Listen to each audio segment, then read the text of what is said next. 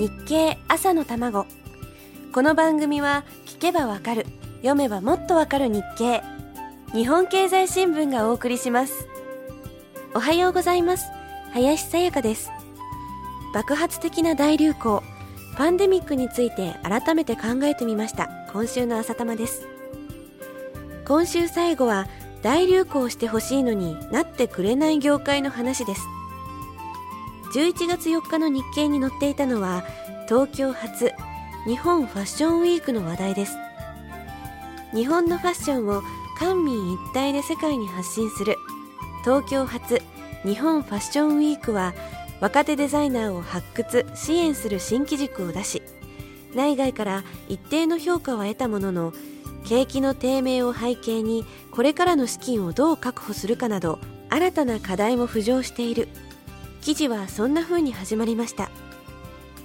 パリミラノニューヨークロンドンのいわゆる世界四大コレクションに対抗するために東京コレクションに新しい戦略が生まれました。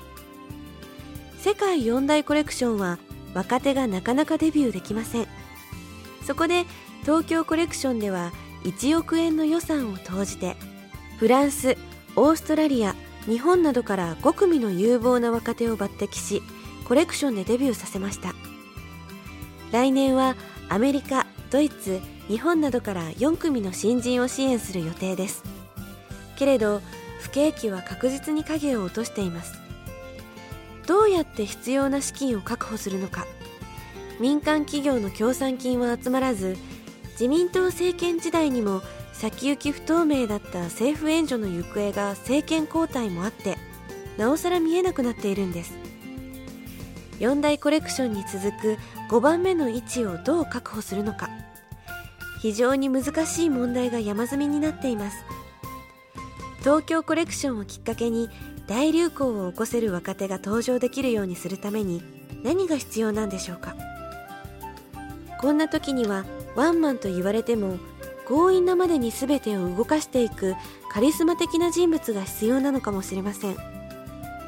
今 KBC シネマで上映されている「ファッションが教えてくれること」という映画があります。アメリカ最大のファッション誌「ヴォーグの編集長がどうやって本を作っていくかを追ったドキュメンタリーなんですが世界のファッション界に影響を与えるカリスマ編集長がいかにすごいかいかに強引かそしてその人を相手に仕事をすることがどんなにやりがいのあることかを描いた映画です。今日本に必要なのはこんな時代を切り開けるカリスマかもしれません。そんな人の登場を楽しみにこれから映画を見に行こうと思います。あまだ映画館は開いてないですね。じゃあ朝ごはんを食べてからにします。あっという間に1週間。お相手は今週も林さやかでした。